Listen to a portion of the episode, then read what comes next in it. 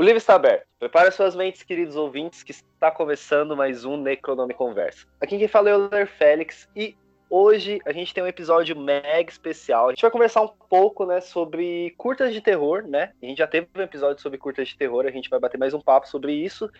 E a gente vai conversar com um pessoal bem legal do Festival Cine Fantasy, né, que é um festival que rola aqui em São Paulo e tem alguns curtas, a gente vai bater um papo com eles. E junto comigo, como eu tô sempre muito bem acompanhado, tem aqui da casa a Michelle Henriques. Tudo bem, Michelle? Olá, gente, tudo bem? Olá. Diretamente do Cine Fantasy tem o Eduardo Eduardo. Tudo bem, Eduardo? Tudo bem, tudo bem. Ah, tudo ótimo.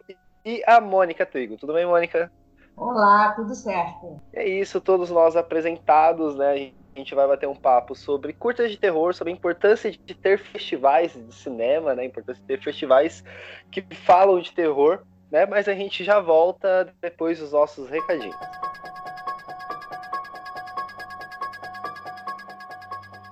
Olá, ouvintes, tudo bem? Bom, esse episódio que a gente fez aqui, né, com o pessoal do Cine Fantasy, é, eles avisaram lá, né, mas a gente vai reforçar aqui, né, as inscrições de filmes, eles foram prorrogadas, né, até dia 13 de maio, e tem muita coisa, né, tem mostras de longas nacionais, internacionais, curtas amadores, curtas de estudantes, que é só para brasileiros, né, curtas de horror, curtas de ficção, enfim, tem um monte. Então, só você enviar, né, o seu filme, né, até dia 13 de maio, que você pode aparecer aí no festival, beleza? E talvez você já tenha percebido, né, que já tem, um novo podcast aqui no nosso feed, né, que é o podcast The Witching Hour, né, não sei falar inglês, então fica assim, que é o podcast da Michelle e da Jéssica, que tá saindo aqui no nosso feed. Então dê uma olhada aí, né, baixe também, escute, porque tá bem legal. É um podcast que começou com uma ideia de ser um podcast quinzenal sobre o filme de terror feito por mulheres, né, mas por conta disso tudo, né, da, quarentena, né, elas decidiram fazer semanal também. Então fiquem de olho aí no nosso feed que vai ter dois podcasts saindo por semana. E com isso, né, a gente vem pedir para vocês apoiarem a gente lá no nosso Padrim. O link tá aí no post, né? Então apoiem a gente com até dois reais, você já consegue ajudar né, a manter esse site com esses projetos bem bacanas. E tem, a gente tem um grupo no Telegram, né? Tá o link aí também. Entre que Cara, vamos conversar sobre terror, que é bem legal. Principalmente nesse período que a gente tem que ficar em casa. Então vamos ficar em casa conversando sobre terror lá no nosso grupo do Telegram. E bom, é só isso. Fiquem com o episódio que ele ficou bem legal e vamos falar sobre festivais.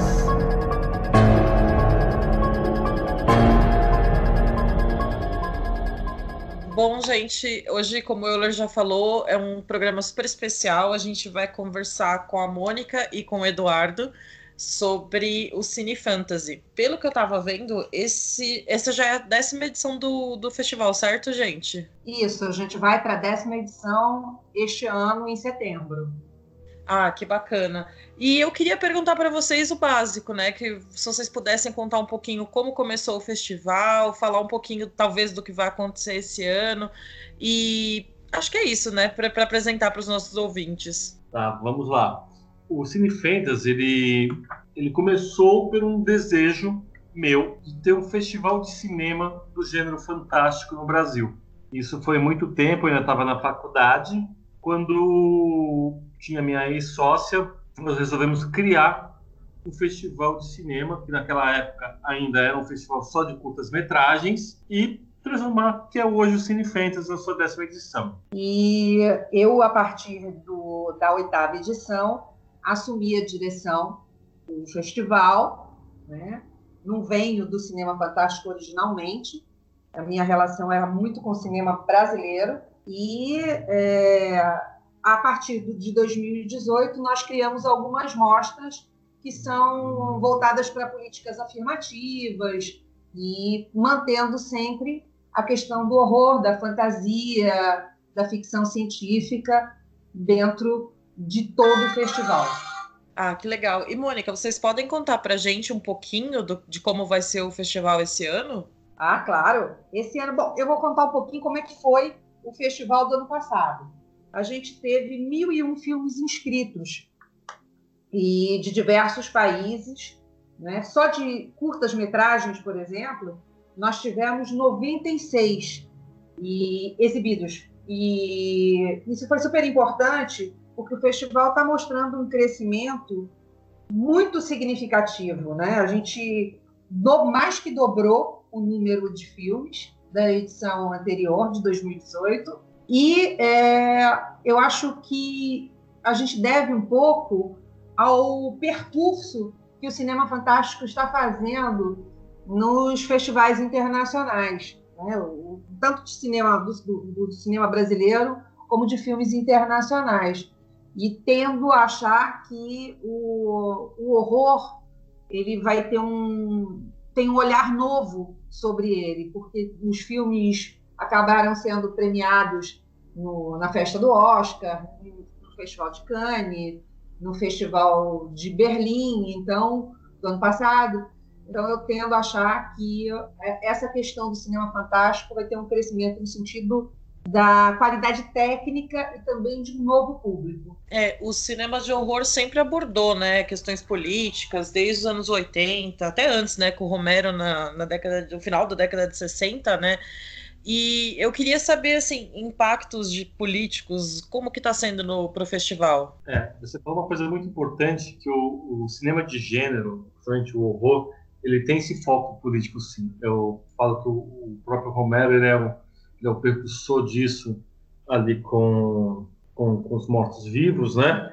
E isso, com, com, com o passar dos anos, também. Aí vem a década de 70, ou a década de 80, vem mais pela liberdade da, dos jovens, então você tinha a assim, ou fazer sexo ou não faz sexo, então isso estava muito claro ali no, no, no Jason, na sexta-feira 13, né?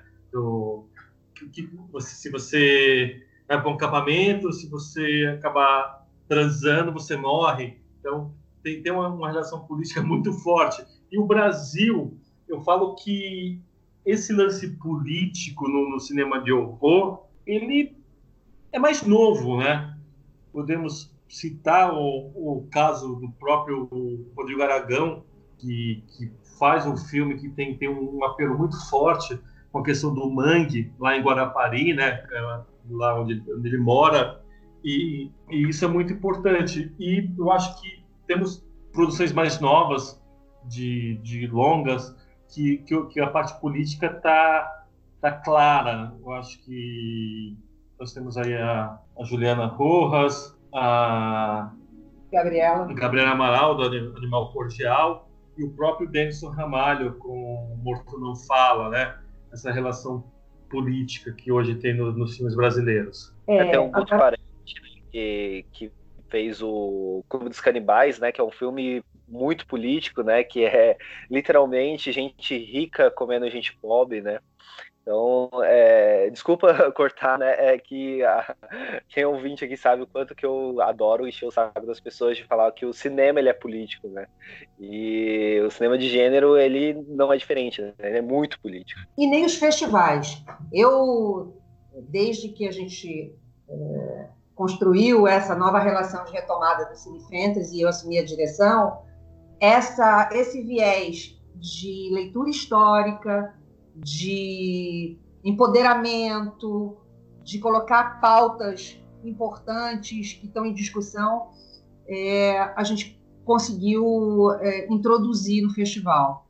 E isso nos custa caro, como custa caro para todo, todo realizador, seja ele diretor, produtor ou, ou realizador de festivais. Né? O audiovisual está sofrendo muito no país com esse governo desastroso é, eu vejo cada vez mais a gente tendo que ter uma relação de parceria, cumplicidade, uma coisa que não se vê muito nos festivais, nos festivais em geral, nos festivais de cinema fantástico muito menos. E mas entendo que tem que ter e que a gente tem que ter um diálogo profundo de unidade, sabe? Porque a possibilidade dos festivais e dos espaços de exibição cada vez menores, é uma ameaça constante. É, falando em termos de São Paulo, né, porque é onde o festival acontece, nós somos daqui, né, parece que a cada semana tem uma perda, né, de algum espaço, de alguma coisa cultural. Esses dias foi o Cinearte que fechou, né, um cinema já clássico da, da, gente aqui que teve tantas exibições bacanas e perdemos a sala por falta de incentivo à cultura, né? Então, eu acho quase que mágico assim vocês continuarem firmes com os festivais mesmo com todos esses problemas, né? Então, fica aqui novamente meus parabéns a vocês pela direção, pela coordenação, curadoria também, né? E eu já entro na próxima pergunta que eu queria fazer. Eu, felizmente, já tive a oportunidade de conhecer a Mônica e o Eduardo. A gente tomou um café, conversou sobre cinema, né? E eu notei a preocupação de vocês em encaixar mulheres tanto na curadoria, quanto no júri, quanto o trabalho de mulheres no audiovisual. Aí eu queria ouvir de você, Mônica, o que, como tem sido isso para você? Então, a gente criou a mostra, uma mostra especial chamada Mulheres Fantásticas, pensando num novo espaço para ampliar a presença de mulheres e o alcance das obras dirigidas uh, unicamente por mulheres, né? Então, a gente sabe que nos últimos 10 anos a presença feminina na direção de filmes lançados nas salas comerciais brasileiras, ela nunca ultrapassou 25%, né? E no gênero fantástico, repete essa baixa representatividade feminina também. Então, a gente entende que um festival de cinema é uma vitrine e um estímulo para a formação de um público consumidor de cultura. E o Cine Fantasy tem esse objetivo de oportunizar novas narrativas e também de valorizar essa relação é, das políticas afirmativas. Quanto mais a gente cria espaços de exibição para filmes dirigidos por mulheres, a gente espera que mais mulheres produzam. Né? É, com certeza. E vocês já citaram nomes muito importantes, né? Gabriela Amaral, Amaral Almeida com O Animal Cordial e também A Sombra do Pai, que é um filme que para mim dialoga muito com o Morto Não Fala, pois ambos se passam na periferia, é aquele horror, é horror mais real, né? Mais próximo do dia a dia brasileiro, assim. Eu acho muito interessante. E o Boas Maneiras, né? Tem questão de classe, questão de racismo, tem o fantástico, tem o horror. Então, as mulheres estão fazendo trabalhos muito importantes e eu fico muito feliz que vocês deem espaço para isso, né? É, falando ainda sobre o festival, é, outra coisa que vocês fizeram foi criar o troféu José Mojica Marins. E, infelizmente, nós perdemos nosso querido Zé do Caixão esses dias, né? Aí eu queria que vocês falassem também o que, que vocês acham da importância dele pro, pro não só para o terror nacional, mas para o cinema nacional como um todo. É, o, o Cine Fantasy, ele é, ele é criado por causa dos José Mujica Marins. Eu era um cara, sou, fui, e acho que vou continuar sendo, um cara apaixonado pelo Zé, pelo Mujica, pelo personagem, que é o Zé do Caixão, e a relação do Cine Fantasy com o Mujica é, já vem de muito tempo. Em 2010, ele foi homenageado no festival. É, depois disso, nós criamos o, o troféu ano passado. Esse troféu era para ser entregue diretamente em mãos no, durante o festival, mas ele ficou doente, teve uma recaída e quem acabou recebendo foi a filha, a Liz Marins, que é uma pessoa que estava tá, sempre do lado do pai, né? Como em tudo. Então, o, o, o Mujica, eu acho que ele é, o, é, a primeira geração do horror brasileiro. Vamos falar, ah, mas tudo bem, antes do Mujica teve o, o filme lá de 1919, que eu acho que é o Bisavô, eu esqueço o nome desse filme, por favor, vocês que pesquisam, é bacana. Eu sei que tem outras produções antes do Mujica, mas o Mujica é o ponto, é quase Mujica que tem Denison Ramalho, ele mesmo fala isso por causa de Mujica, tem esses novos diretores, que são então, esse lance mais, mais pro gore, pro slash. Então, os meninos citam muito Mujica. E eu lembro que o, o Mujica, é, não só no Brasil, como no mundo. Né? Então, o Tim Burton, quando veio para a exposição, a única coisa que ele pediu foi conhecer o Mujica. Eu trouxe para o Cine Fantasy o, o Ulisses Guzman, que é o diretor de Alucardos, que é em cima do Moctezuma, diretor mexicano, ele falou, Eduardo, gostaria de conhecer o, o Mojica. Então, foi levei para conhecer o Mojica. É, veio o, Mark Price, do Colin, também acabou conhecendo o Mujica. Então, o Mujica era o nosso nome e vai continuar sendo o nome do cinema de horror brasileiro. É, não dá para apagar a importância do Mujica no cenário do filme de terror do Brasil. Eu acho que é o grande nome do nosso cinema fantástico e que deve ser deve ter vários, eu acho que ele tem que ser homenageado esse ano, próximos anos. Nós já deixamos a nossa marca, que é o troféu, a criação do troféu José Mujica Marins, ele é eterno. Então, essa foi a nossa homenagem para o Mujica em vida ainda. É, uma homenagem linda, né? E sem contar que ele mesmo que a pessoa não seja fã de filmes de terror, ela vai saber quem é o Zé do Caixão, né? Tipo, o nome ultrapassou a pessoa já, né? Isso é muito interessante.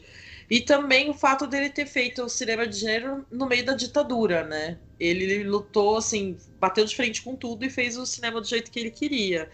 Isso eu acho muito importante, né? A gente estava falando sobre a questão do, do, cinema de gênero ser político, né? E no episódio que a gente gravou sobre o horror é político, é, o, Rodolfo, né, ele cita que o, o Mujica, ele é um, o Mujica não, o, o, Zé do Caixão, ele é um personagem muito político, né, ele chega até em alguns momentos ser, ser, ser quase um nazista, né, é, ele é um, um, personagem que come carne na Sexta-feira Santa, né, então, além de ter toda essa, essa importância que ele tem pro cinema nacional, ele também nos mostra que é, to, toda realmente, né, todo cinema, ele ele tem uma, uma visão política, ele vai mostrar alguma coisa política, ele vai ter uma visão de mundo, e o cinema brasileiro ele não é diferente, né? Não, não é. A nossa preocupação, inclusive, nessa edição do festival, é fortalecer essa pauta política. O cartaz do festival, que a gente já está, inclusive, divulgando, é, ele se chama O Demônio de Fogo das Florestas Tropicais. E a nossa, o nosso slogan desse ano é o horror é real. Então, é, a gente tem uma questão de trazer uma amostra de filmes produzidos por indígenas. Isso vai depender de uma curadoria, é, é uma amostra não competitiva que a gente está trazendo esse ano. A gente continua com a nossa amostra Fantástica Diversidade, que trata da, da traz para a pauta do cinema fantástico a produção LGBT, né? Então, isso é um dever civilizatório, né? A gente realizar um festival ampliando a inclusão dessas pautas que a gente considera essenciais. Então, cada vez mais, a cada ano, a gente introduz uma nova mostra para dar espaço é, para novas discussões. Sobretudo num país que está querendo fechar congresso, é, romper com as instituições democráticas. Né? Então, quanto mais, eu acho que quem tem espaço para falar tem que falar sempre. E tem que fortalecer a democracia sempre. E fortalecer a diversidade sempre também. É, eu também queria só comentar mais uma coisa que a gente já conversou, Mônica, que é sobre a inclusão também para as pessoas assistirem os filmes do, do festival, do, do festival, né? E eu queria que você comentasse um pouco dessa preocupação que vocês têm de tornar o cinema acessível para todo mundo, né? Porque o ingresso de uma sala de cinema hoje de shopping é absurdo, camadas mais pobres da população jamais vão chegar a esse tipo de, de contato com o cinema, né? Qual que é a preocupação de vocês? Todas as nossas atividades são gratuitas, Michelle. Sempre foram. E, e a gente continua. Tanto as atividades formativas, porque a gente tem palestras, debates que acontecem ao longo do festival, todas as sessões são de graça. E é, um, não, porque a gente. E tentar tá sempre próximo de um transporte público para poder fazer com que as pessoas estejam com a gente também. É, a preocupação nossa, Michele, eu acho do Cine ele já vem do, há anos, e cada vez mais nós batemos na, na nessa porta. É, as últimas edições, nós levamos o Cine para a periferia de São Paulo. Então, ele foi realizado em fábricas de cultura, em centros culturais, foi exibido já na Heliópolis, Então, a nossa preocupação não é só deixar o Cine Fentas em espaços culturais públicos, que já tem o ingresso ou de um real, dois reais ou mesmo de graça, mas levar o festival para onde estão as pessoas. Porque você falar R$ 4,30, mas o cara não tem R$ 4,30 para ir no Centro Cultural ou no MIS ou no CCBB da vida. Então, a, a nossa missão é levar o Cinefrente para a periferia. E não só exibir, como também fazer bate-papo, porque para mostrar o que é o cinema de gênero, como que é feito, quem faz o cinema de gênero. A Mônica teve uma experiência muito boa que eu assisti, era da Zona Sul, ela debatendo com um professor da rede pública, que era possível sim um, um estudante da rede pública de ensino fazer um filme e concorrer no festival no Brasil ou mesmo no mundo. Isso foi muito bacana, né, Mônica? Lembra disso? Foi, a gente circulou, é o Circula Cine Fantasy. E essa é uma preocupação que a gente faz, e mesmo depois do, do festival realizado, é levar os filmes premiados para exibir em espaços onde eles dificilmente teriam acesso. Então, isso a gente faz com sessões comentadas. Eu fiz com a mostra Mulheres Fantásticas e foi muito interessante porque isso foi logo de, no, no, ano foi no ano passado, no começo do ano passado, e nós tínhamos criado a mostra Mulheres Fantásticas. O que resultou no, no Cine Fantasy receber, a gente destinou também uma série de ingressos é, para jovens que vinham dessas fábricas de cultura, da Zona Sul, da Zona Norte, e, e recebíamos e, os jovens, sobretudo das fábricas, com acesso, inclusive, a realizadores internacionais que estavam aqui exibindo seus longas. Então, eles for, tiveram a oportunidade de ter uma convivência com realizadores de Malta, de Israel, do México, e foi muito rico. Ai, que sensacional, Mônica. Eu fico muito feliz de vocês fazerem esse trabalho, que é muito importante, né? É, com esse desmonte da cultura, acho que quem mais sofre é a periferia mesmo, né? Então é muito bom saber que tem gente preocupada em levar o cinema de gênero para esse pessoal, né? É, Euler, mais alguma pergunta? Não, é, é, na real, mais um comentário mesmo, porque é, lembrando do, do Filipe, né, que gravou do Farol, ele terminou o, o podcast falando que a gente tem que ser subversivo e fazer cinema, né? E, e essa experiência que vocês estão comentando do, do Cine Fantasy é exatamente isso, né? Vamos, vamos enquanto a gente está vendo o desmonte da cultura, ataque ao cinema, não só aqui como em outros países, né? E você está indo para as periferias discutir, né? É ser subversivo, né? E, é necessário, né?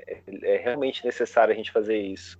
Não só é isso de é, é isso de vocês fazerem esse circuito, né? De discussão, mas também pensar, né? Em ter sempre perto de um, de um, de um transporte público, né? É, isso é sensacional, porque é uma das coisas que eu mais reclamo. E eu não tenho acesso ao cinema, né? Eu não, não tenho acesso a assistir um filme que eu quero no centro da cidade, porque eu tenho que escolher entre eu assistir o filme e voltar para casa, dependendo do horário, né?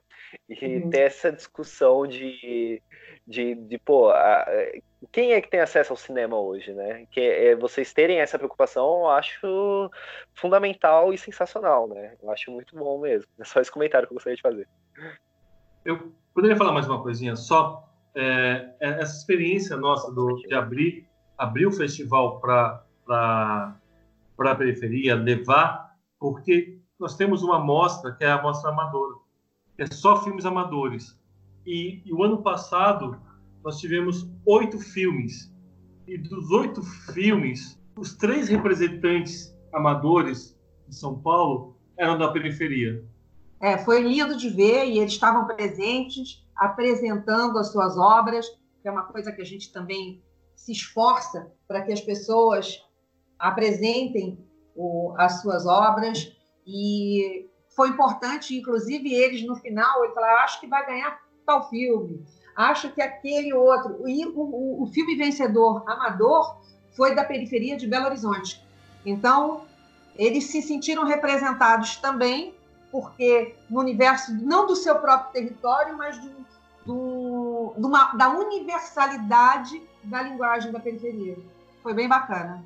Sim, isso é muito importante, né? De a questão de representatividade, né? Deles se verem naquele trabalho e verem que eles podem criar isso, né? É, eu gosto muito de cinema, mas eu sou mais da literatura, né? E eu sempre falo, literatura é para todo mundo. Literatura não é um negócio elitista, não é para poucos, é para todo mundo, né? Então, eu acho que cabe a gente democratizar isso e dar o acesso, né? Então... E mais que o acesso, o lugar de fala também. Exatamente. É, a gente tem que reconhecer que tem que ter esse espaço e até para que a, a, a gente amplie para os outros festivais essa necessidade, porque o gestor público tem a obrigação de construir a política pública. O realizador tem a obrigação de trazer para os seus festivais o que a sociedade é. Senão, não representa nada, né?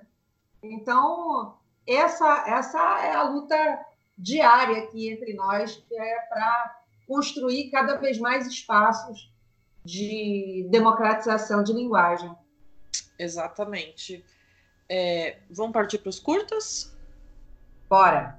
É, quem que são os nomes, né, que que fazem né, esse, esse cinema fantástico, esse cinema de horror, né? E, e, já começa indicando os curtas de vocês, assim, os curtas que vocês é, acham né, que, que seja é, interessante indicar aqui, né? Pode também indicar curtas, é, curtas ou longas que vocês podem falar que vai estar no festival, ou que vocês já, já passaram no festival de vocês, vocês acreditam que seja bom a gente ir atrás, então sinta-se à vontade. Gente, eu vou, eu vou indicar dois curtas. Não são curtas brasileiras, porque eu fiquei assim de indicar filme brasileiro, então eu falei, vou pular o Brasil e vou indicar dois filmes que foram exibidos no Cine Fantasy. Um é o Mamá, do, do Muschietti, né, que é de 2008. Ele ganhou o, a sessão Mestre dos Gritos, que é uma sessão para mini curtas de até cinco minutos. Então, esse curta, ele acabou dando tão certo que o Guilherme Del Toro acabou convidando o, o diretor, que naquela época ele já morava na Espanha, mas que eu só fiquei sabendo depois que ele era argentino, né? E, e esse diretor, que era super novo, virou hoje um dos principais diretores de Hollywood, né? Porque é o diretor que fez, ele mudou, o nome dele é, é Andrés, mas ele nos Estados Unidos ele chama de Andy, e ele fez o It, fez o It 2, e está com a previsão de fazer o Flash em 2022, e mais o Ataque dos Titãs, né, em cima do mangá. É, então é um diretor que tem um troféu do Cine Fantasy lá com ele na casa dele. Então essa é a minha primeira indicação, Mamá. E eu vou para a minha primeira indicação, é, eu acho que muito pautado pelo cinema nacional, eu gostaria, acho que é importante que todo mundo assista um filme chamado Vinil Verde, de 2004, do Kleber Mendonça Filho. É um filme de horror. É, tem, ele foi todo feito em 35 milímetros. Ele é quase em stop motion, porque ele é todo feito em fotografia, uma narração. Ele tem um, uma, uma linguagem literária.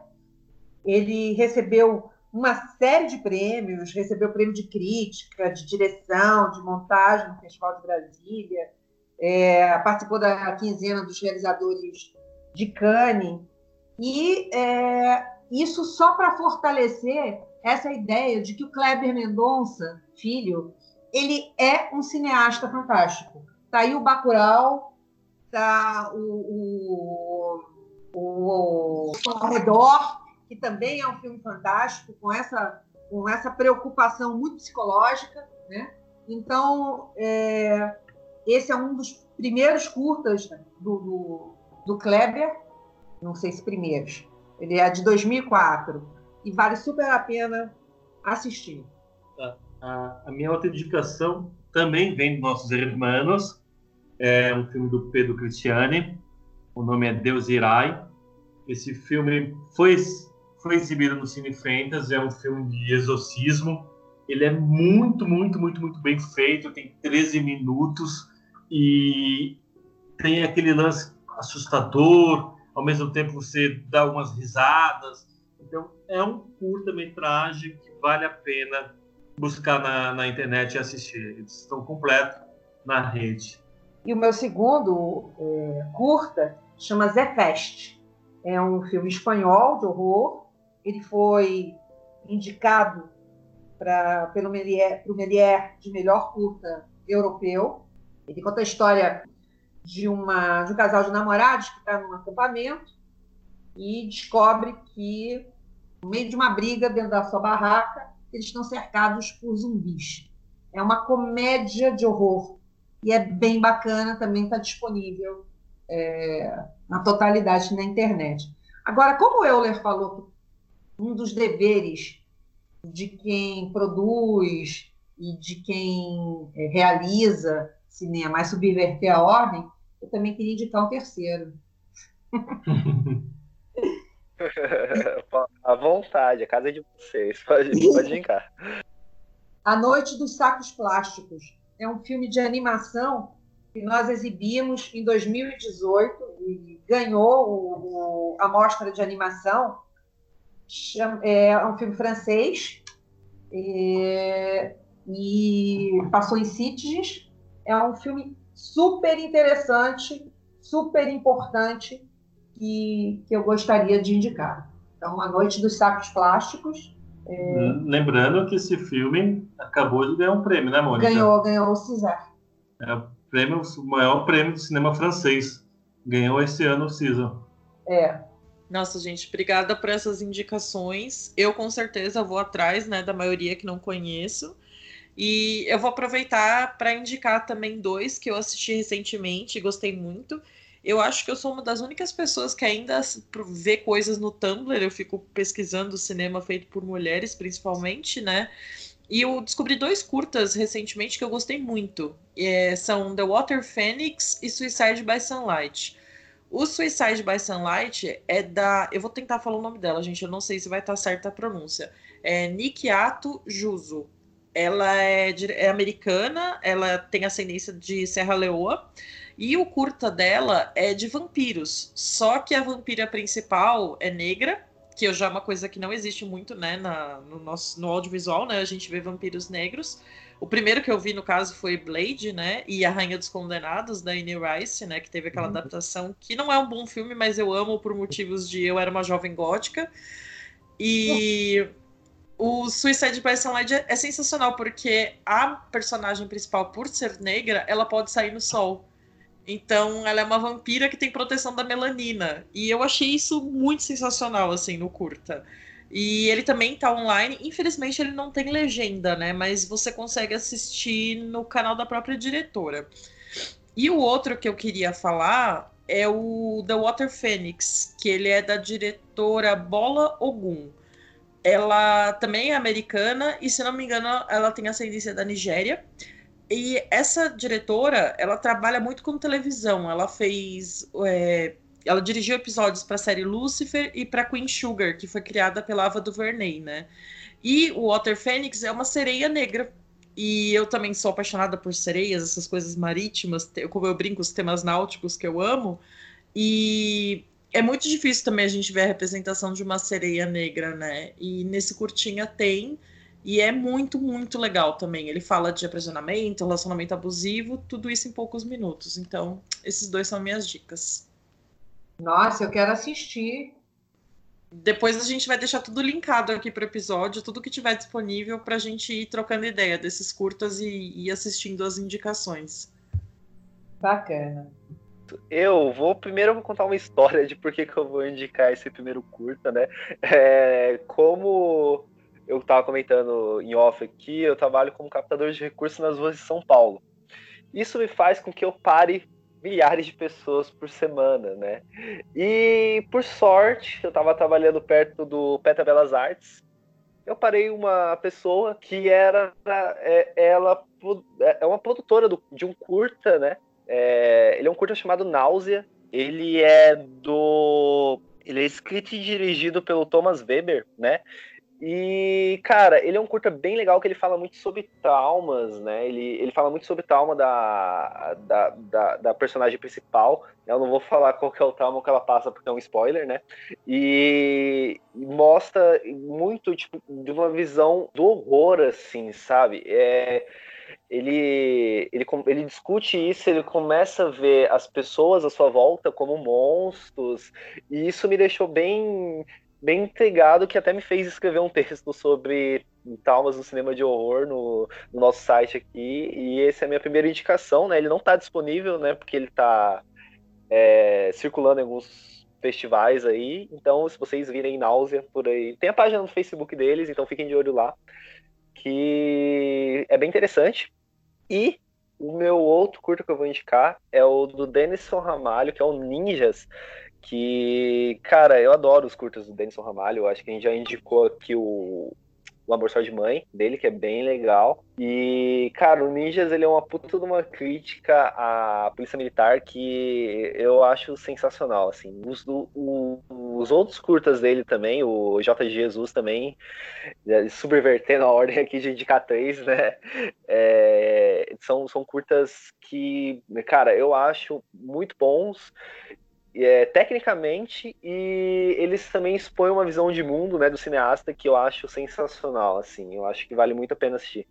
Pô, que bacana, nós gostamos do, do Denison bastante. Bom, gente, é, acho que a gente já fez todas as perguntas, né, que, que tínhamos curiosidade de saber. Eu queria saber se vocês têm mais alguma coisa para acrescentar, se já aproveitar também para vocês convidarem o pessoal para participar, para assistir e ver, saber mais da programação do festival desse ano. Então fiquem à vontade para dar recados. Gente, o Cine Fentas encontra-se com as inscrições abertas até o dia 13 de maio de 2020, diretamente no nosso site, no www.cinefantasy.com.br. Você também pode acompanhar a nossa programação por meio das nossas redes sociais, Instagram, Cine Fantasy Brasil ou Twitter Cine Fantasy. E eu queria dizer que nesses tempos difíceis e duros, a gente tem que estar, tá, além de ter esse espírito de resistência e ações também nesse sentido, é, a gente tem que fortalecer a cultura de uma forma muito ampla. Eu acho que a gente tem que pedir é, que eu quero dizer é que é, a, a, cultura e o cinema eles trazem um manancial simbólico, né, para a sociedade. E o terror ele ele tem uma função dentro do cinema que o cinema no geral expande os sonhos. Ele traz pesadelos, mas que são pesadelos que a gente tem que ter uma certa reflexão, né? Então eu acho importante é, que as pessoas frequentem os festivais, todos os festivais, né, que tenham, estão oportunizando novos conteúdos, que trazem debates. Então, chamar as pessoas, convidar as pessoas para estar no festival com a gente em setembro, mas que frequentem todos, né? sobretudo os que têm custo zero, hum, porque é importante. É, essa, essa, é, esse é o conteúdo que nos faz ir atrás das novas criações. Então, essa troca é muito importante para a gente também. Com certeza, Mônica. Eu certamente estarei nesse festival o máximo que eu puder. Creio que o Euler também. E a gente quer agradecer demais a participação de vocês. Ficamos muito felizes de saber mais sobre o Cine Fantasy. Gostamos muito das indicações de vocês. E é isso, aqui fica também o convite aos nossos leitores, nossos ouvintes de, de São Paulo que puderem participar do, do, do festival. Será muito bacana, né? É, tem uma jurada especial esse ano, né? É, quem será, né? Quem será? Quem será? Não vou contar, não. Tem que esperar a gente anunciar. Surpresa. Quase. Gente, muito obrigada. Obrigada mesmo por, por dar esse espaço para a gente estar tá contando um pouquinho do trabalho da gente.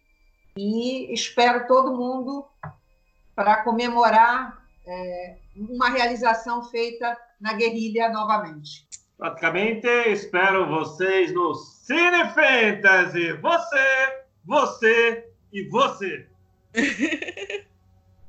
Obrigado, Mujica. É, é, como, como vai estar em São Paulo aqui, vamos fazer uma vamos fazer um encontrão lá do, dos ouvintes daqui, né? Que eu, eu, eu, apareço por lá, a Michelle vai aparecer por lá, a gente faz um encontrão de ouvintes lá pra gente assistir um filme e depois discutir por lá mesmo. A gente faz uma brincadeirinha, né? É.